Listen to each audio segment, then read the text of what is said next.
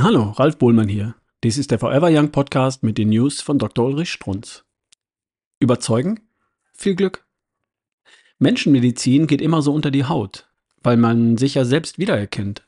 Nicht so besonders angenehm. Drum weichen wir doch einmal kurz aus in die Tiermedizin. Das ist unverfänglich.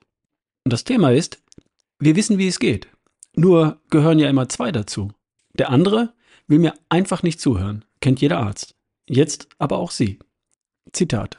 Unseren Hund ernähre ich seit mehr als einem Jahr roh, barf, mit Gemüsebrei, Fleisch, Blättermagen und fleischigen Knochen, ohne Getreide.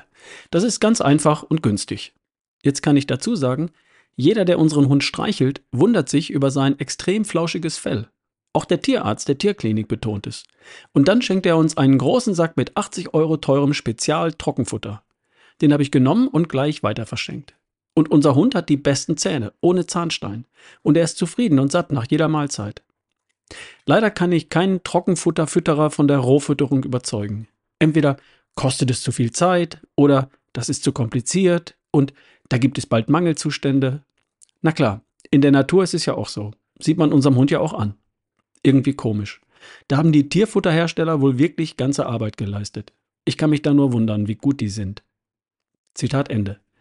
Auch ich, Dr. Strunz, wundere mich ja nun seit Jahrzehnten, wie gut die DGE ist, wie gut die Brotindustrie ist, wie gut die Nudelhersteller sind. Die haben wirklich ganze Arbeit geleistet. Sie sehen, großen Unterschied zwischen Tierfütterung und Menschenfütterung scheint es nicht zu geben. Haben wir doch zum Beispiel am Dioxinskandal vorgeführt bekommen.